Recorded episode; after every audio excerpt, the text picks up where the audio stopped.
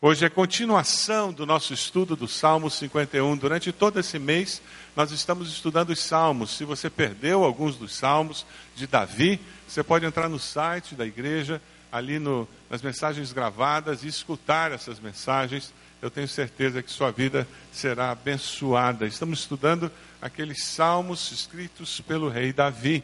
Salmos de Davi ainda falam hoje. Salmo 51, nós estamos vendo o valor da confissão e da, do recebimento do perdão de Deus para prosseguirmos com a nossa vida. Os Salmos 51 e 32 são salmos escritos no momento de maior tristeza da alma de Davi, momentos de maior angústia de Davi. Ele escreve o Salmo 51 e depois o Salmo 32. Lá em 2 Samuel, capítulos 11 e 12, você vai encontrar a história aonde surge isso. Eu estou lendo de novo a Bíblia esse ano. Eu espero que você tenha começado a sua leitura da Bíblia no ano também. Nossa igreja tem essa ênfase de que todos os anos nós estejamos lendo a Bíblia. Nós precisamos ser o povo da Bíblia, o povo que conhece as Escrituras, que lê as Escrituras. Se você nunca leu a Bíblia, comece lendo pelo menos o Novo Testamento em 2014. Se inscreva, faça isso, porque nós cremos que a palavra de Deus tem o poder de transformar a nossa cosmovisão, a nossa maneira de ver a vida, de pensar. E quando nós começamos a, a ler os salmos, então a gente começa a enxergar de uma maneira muito clara aquilo que Deus falou a Davi e como Deus agiu no meio dessa grande crise de Davi é interessante porque eu estou lendo esse ano na, na Bíblia cronológica, não sei se você conhece, é muito interessante porque os livros da Bíblia, então, eles são encaixados em ordem cronológica. Eu comecei a ler em Gênesis, depois eu fui para Jó, agora voltei para Gênesis de novo. É gostoso porque daí quando você chega na vida de Davi, os salmos pulam dentro da parte histórica e você vai lendo os salmos, é muito interessante. Lá em 2 Samuel, capítulo 11, 12, nós encontramos toda a situação quando Davi ele é atraído por, por pela sua beleza, porque ele estava em casa, fazendo nada, enquanto seus exércitos estavam guerreando, lutando para defender o povo de Israel. Vocês conhecem aquele ditado que, por certo, sua mãe dizia quando você era pequeno: mente vazia, oficina do quê? Do diabo, a gente sabe, né? E quem não tem nada o que fazer acaba fazendo bobagem. É por isso que o crente tem que ser ocupado, porque crente desocupado faz bobagem mesmo. Por isso que o crente tem que estar servindo a Deus, tem que estar envolvido numa célula, tem que estar liderando alguma coisa, tem que ter um plano, tem que estar falando de Jesus para alguém, tem que estar fazendo alguma coisa para o reino, porque quem não faz nada acaba fazendo bobagem. E foi o que Davi fez, e ele, e ele adultera com aquela mulher, ela fica grávida, e agora como é que vai ser?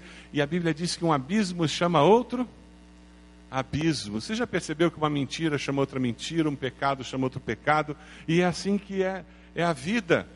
E por causa daquele adultério, agora ele, ele precisa mentir, ele traz o marido dela para ver se ele tem relações com a esposa, e assim todo mundo pensa que aquele filho é dele, e ele não tem relações com a esposa, e agora o problema está muito grande, e agora a mentira já não bastava, e ele organiza tudo para mandar aquele homem para frente de batalha mais perigosa, e o seu plano dá certo e ele morre.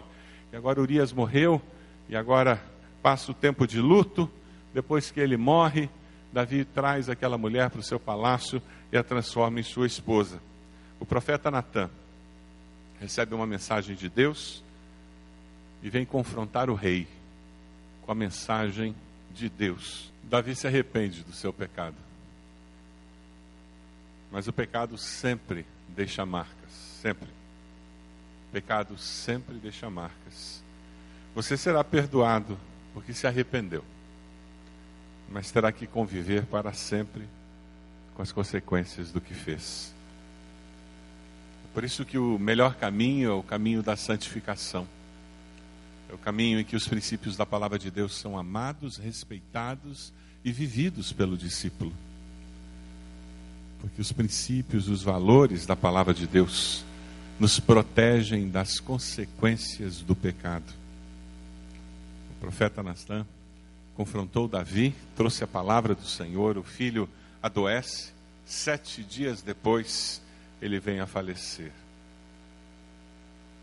Mais tarde, Davi veio a ter outro filho com Batseba. Nós o conhecemos, é Salomão. Foi o filho que o sucedeu no trono. Mas a vida de Davi foi marcada. E ele escreve o Salmo 51 como expressão da sua angústia no meio da dor, de ver a consequência do seu pecado sobre a sua vida, sobre a vida daqueles que ele ama. Abra sua Bíblia no Salmo 51. Se alguém perto de você não tem Bíblia, por favor, reparta o texto com essa pessoa. Na semana passada nós falávamos sobre o começo desse salmo, os versículos 1 e 2: Tem misericórdia de mim, ó Deus, por teu amor, por tua grande compaixão, apaga as minhas transgressões, lava-me de toda a minha culpa e purifica-me do meu pecado. Falávamos do momento em que o pecador se aproxima de Deus e encontra perdão, misericórdia de Deus. Essa é a linguagem de quem não tem nada e se aproxima de Deus. Só um coração arrependido é que encontra o perdão de Deus.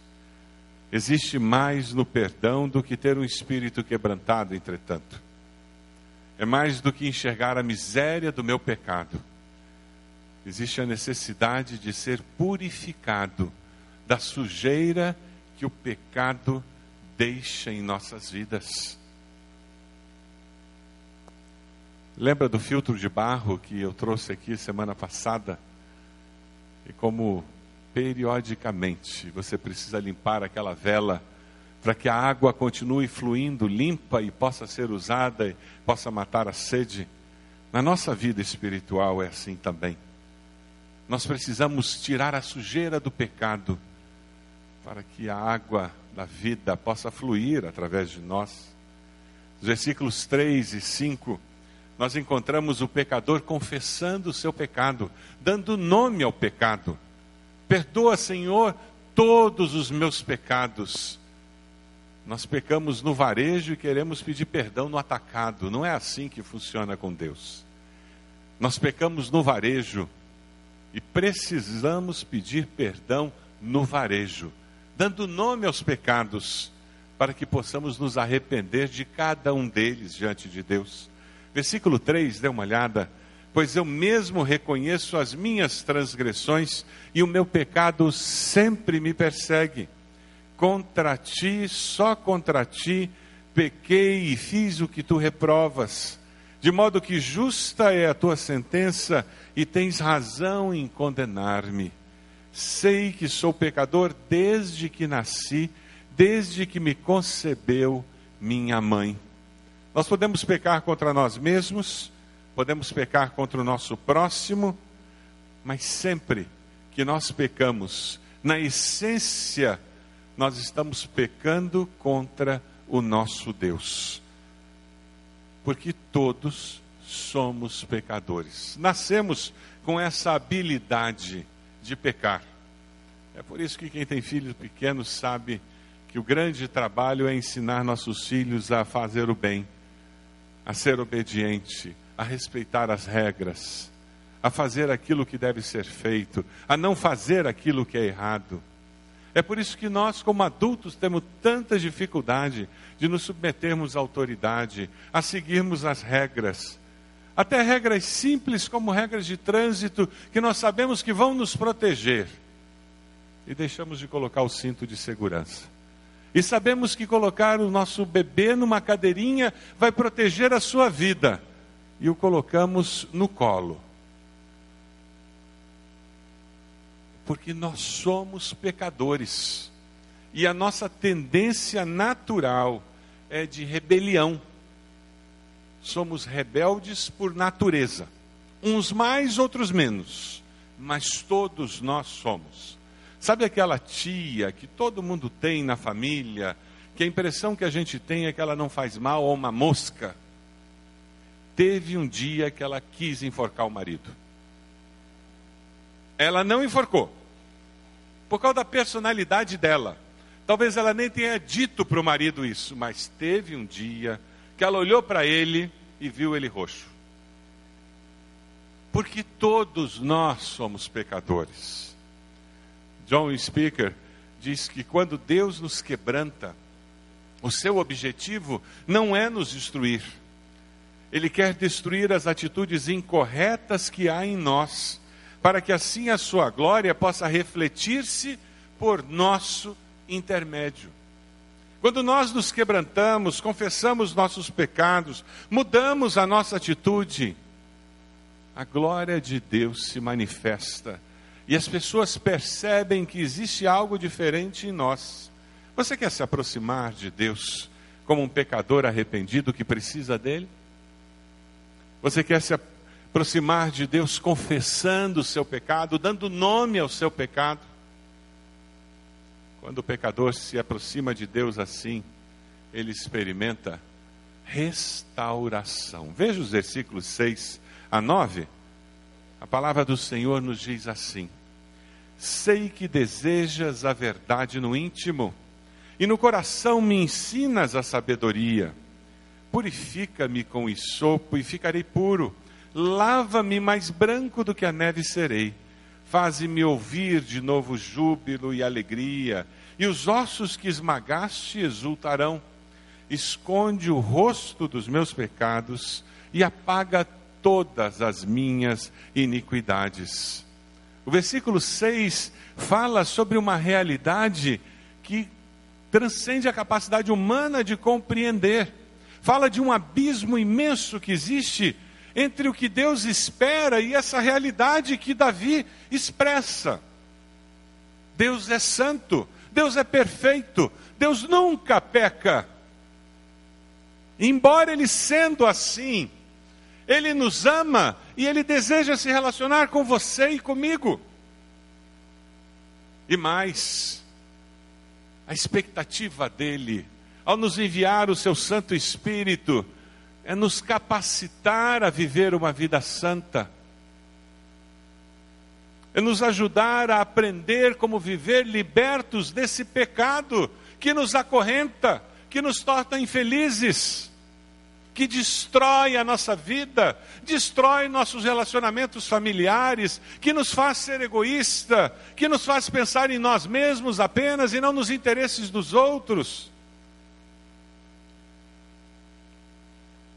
Deus deseja acabar com esse abismo que nos separa de uma vida plena, aquela vida que Jesus falou que Ele veio para nos dar vida e vida abundante. A palavra de Deus diz que Deus não despreza um coração arrependido. E esse salmo nos lembra a realidade, que a característica que acompanha um coração arrependido é ser um coração disposto a ser ensinado. O arrependimento traz no seu bojo a, o desejo de ser ensinado, o desejo de mudar. Arrependimento é ir numa direção e dizer: Eu me arrependo de ir nessa direção e eu quero ir nesta direção, eu quero mudar de vida. Ninguém se arrepende sem ter um espírito ensinável. E talvez aqui caiba uma pergunta: você tem um coração ensinável? Você hoje é uma pessoa melhor do que você era no ano passado, no ano retrasado?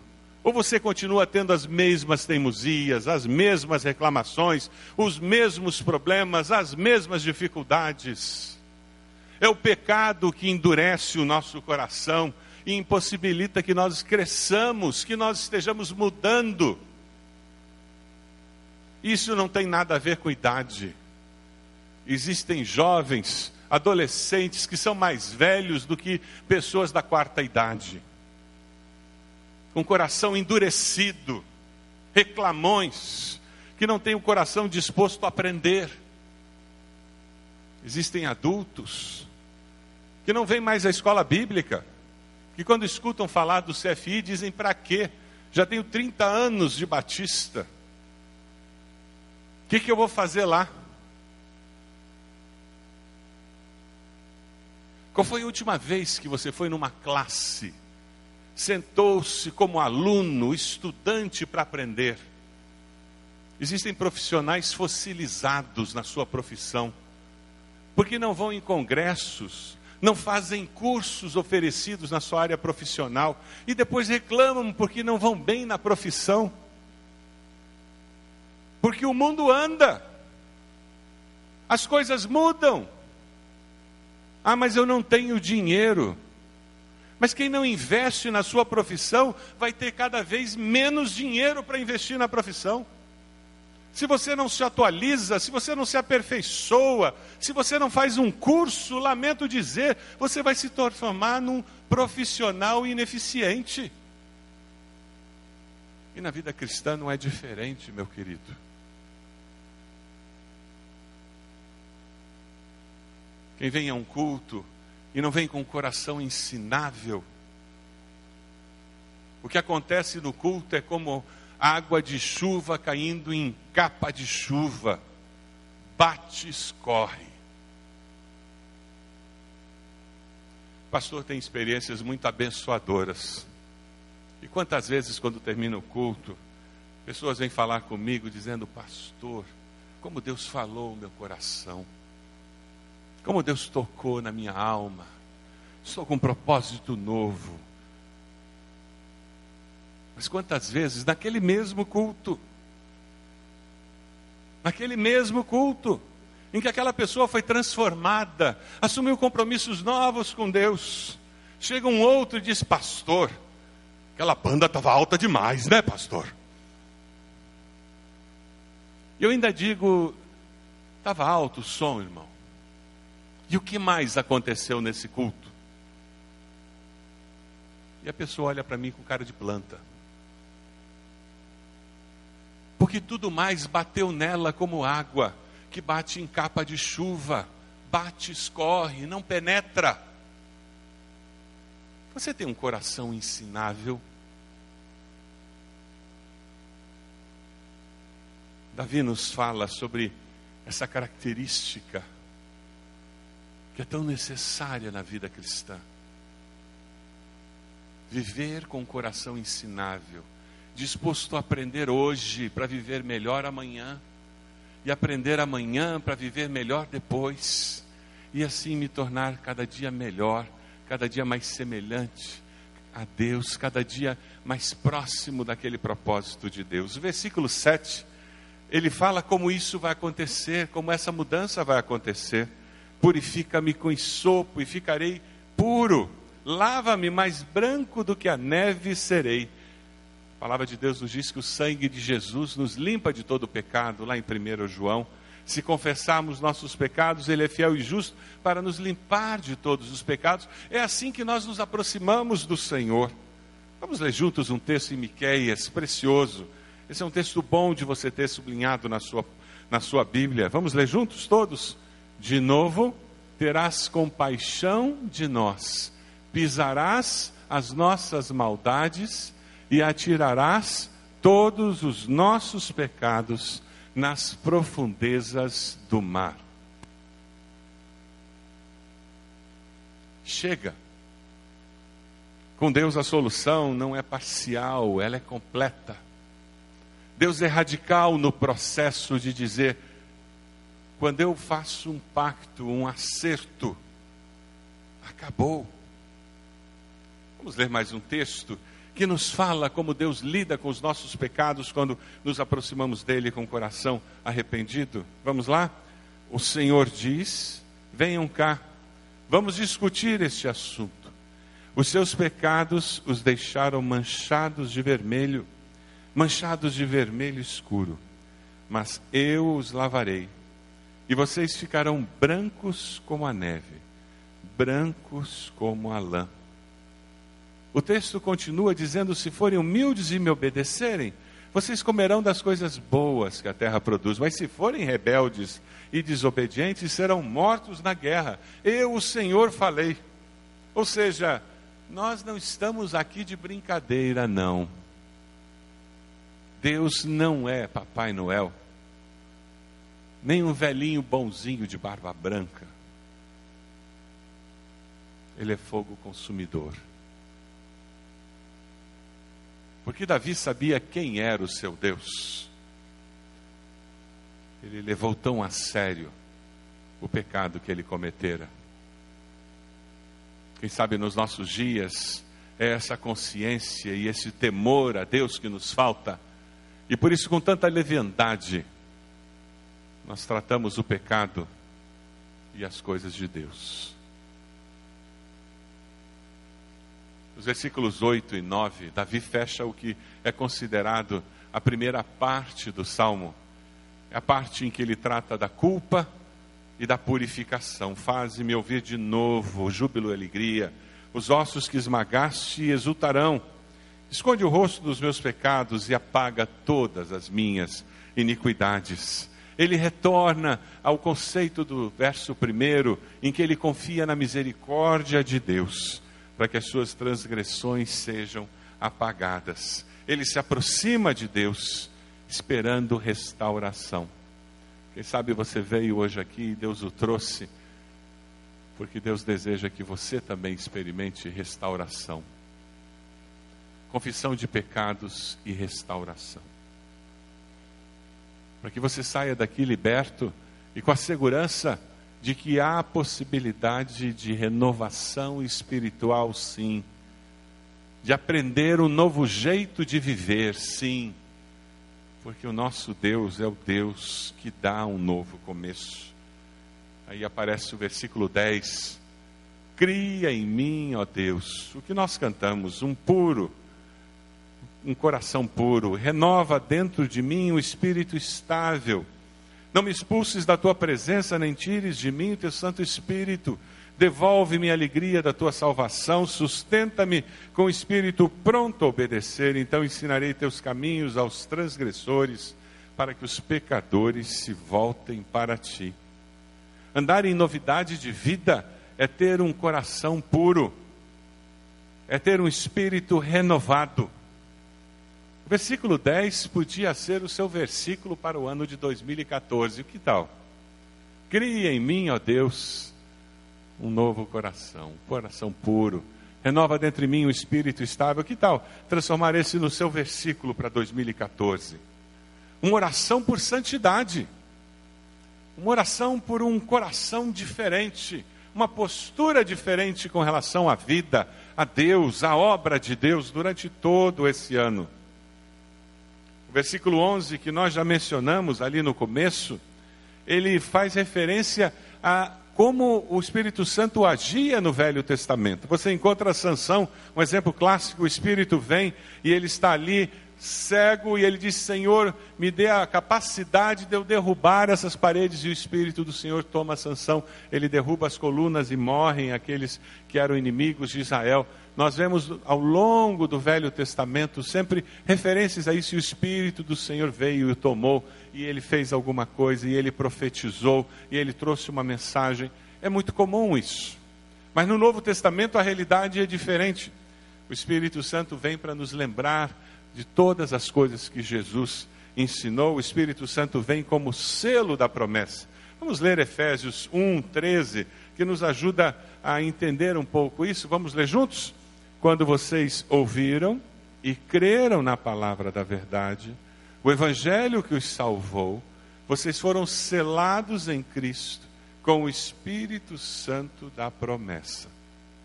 Então é importante nós entendermos esse princípio simples de hermenêutica. Cuidado para não ler o Velho Testamento sem passar pela cruz. Muitas heresias existem nos dias de hoje sendo pregadas no nosso querido Brasil, porque não foram passadas pela cruz de Cristo, onde existe graça e onde Deus se revelou de uma forma plena. Versículo 12: Davi faz uma oração ao Senhor. E quem sabe essa é a sua oração nessa manhã. Vamos ler juntos essa oração do versículo 12? Devolve-me a alegria da tua salvação e sustenta-me com o espírito pronto a obedecer. Você tem alegria da salvação? Você é feliz porque você pertence ao Senhor?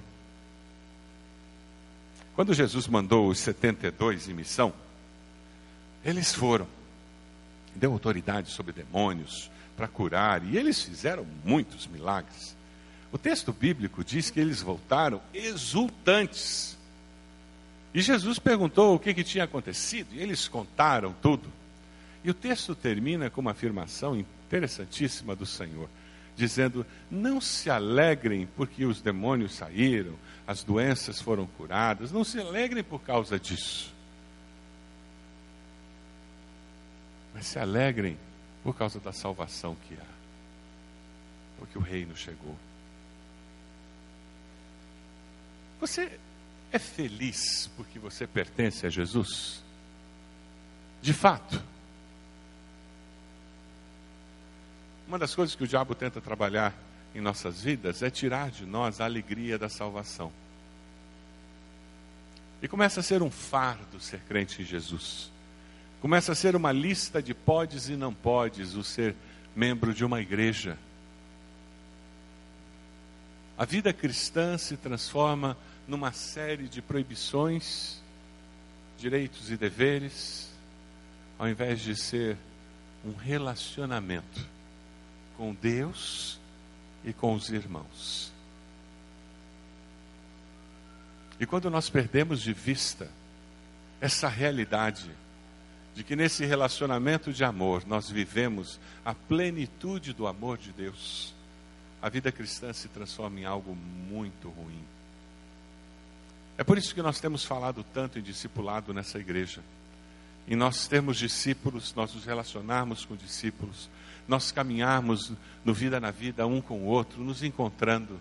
É por isso que nós falamos tanto em participarmos de grupos pequenos como células, porque nós cremos que é nessa interação que nós nos estimulamos uns aos outros às boas obras. Nós nos estimulamos uns aos outros a levar o evangelho àqueles que não conhecem o Senhor Jesus. Porque foi nessa conclusão que chegou Davi no versículo 13. Dê uma olhadinha aí o versículo 13. Então ensinarei os teus caminhos aos transgressores, para que os pecadores voltem, se voltem para ti. Existe uma correlação entre uma fé viva e uma fé que contagia. Alguém que experimenta a restauração e leva outros a conhecer o poder de Deus. Quando a sua fé não é viva, você começa a se tornar um religioso que cumpre ritos religiosos. Quando a sua fé é viva, ela transborda, ela atinge outras pessoas. Quando você vê você está falando de Jesus, sem nem pensar que ia falar de Jesus. É uma fé que transborda, porque ela é expressão do seu jeito de ser, daquilo que você é na essência. Aceitar Jesus como Salvador é mudar a essência do nosso ser, é transbordar esse relacionamento, porque esse relacionamento mudou o meu jeito de ser e de ver a vida. Versículo 14. Davi está concluindo o salmo dizendo: Livra-me da culpa, dos crimes de sangue, ó Deus, Deus da minha salvação, e a minha língua clamará a sua justiça. Você quer viver sem culpa? Quando o diabo vier acusá-lo, você poderá dizer: está tudo na cruz. Levei tudo até a cruz, coloquei todas as minhas culpas na cruz, porque Jesus já pagou o preço do meu pecado, eu já me arrependi dele. Mas você foi liberto para fazer o quê? E versículo 15, ele se compromete, diz: Ó oh, Senhor, dá palavras aos meus lábios, e em minha boca anunciará o meu, o teu louvor. Davi sabia que Deus não estava atrás simplesmente de sacrifícios, de reuniões vazias. Os sacrifícios que agradam a Deus são o espírito quebrantado, um coração quebrantado e contrito. Deus não desprezará. Quando Davi é confrontado por Natã, ele se arrepende do seu pecado. É verdade, o pecado deixa sempre marcas sempre. Você será perdoado porque se arrependeu. Terá que conviver com as consequências. Mas a graça e o amor do Senhor estarão com você também. E é isso que nos capacita a conviver com as consequências. Aquele drogado terá consequências. Mas a graça o Senhor do Senhor vai capacitá-lo a viver com isso. Aquele casal que enfrentou adultério terá marcas no seu relacionamento, mas a graça do Senhor há de capacitá-los para viver com aquela cicatriz. Talvez durante anos você não consiga pagar as dívidas do seu pecado financeiro, mas a graça do Senhor o acompanhará durante toda aquela crise financeira.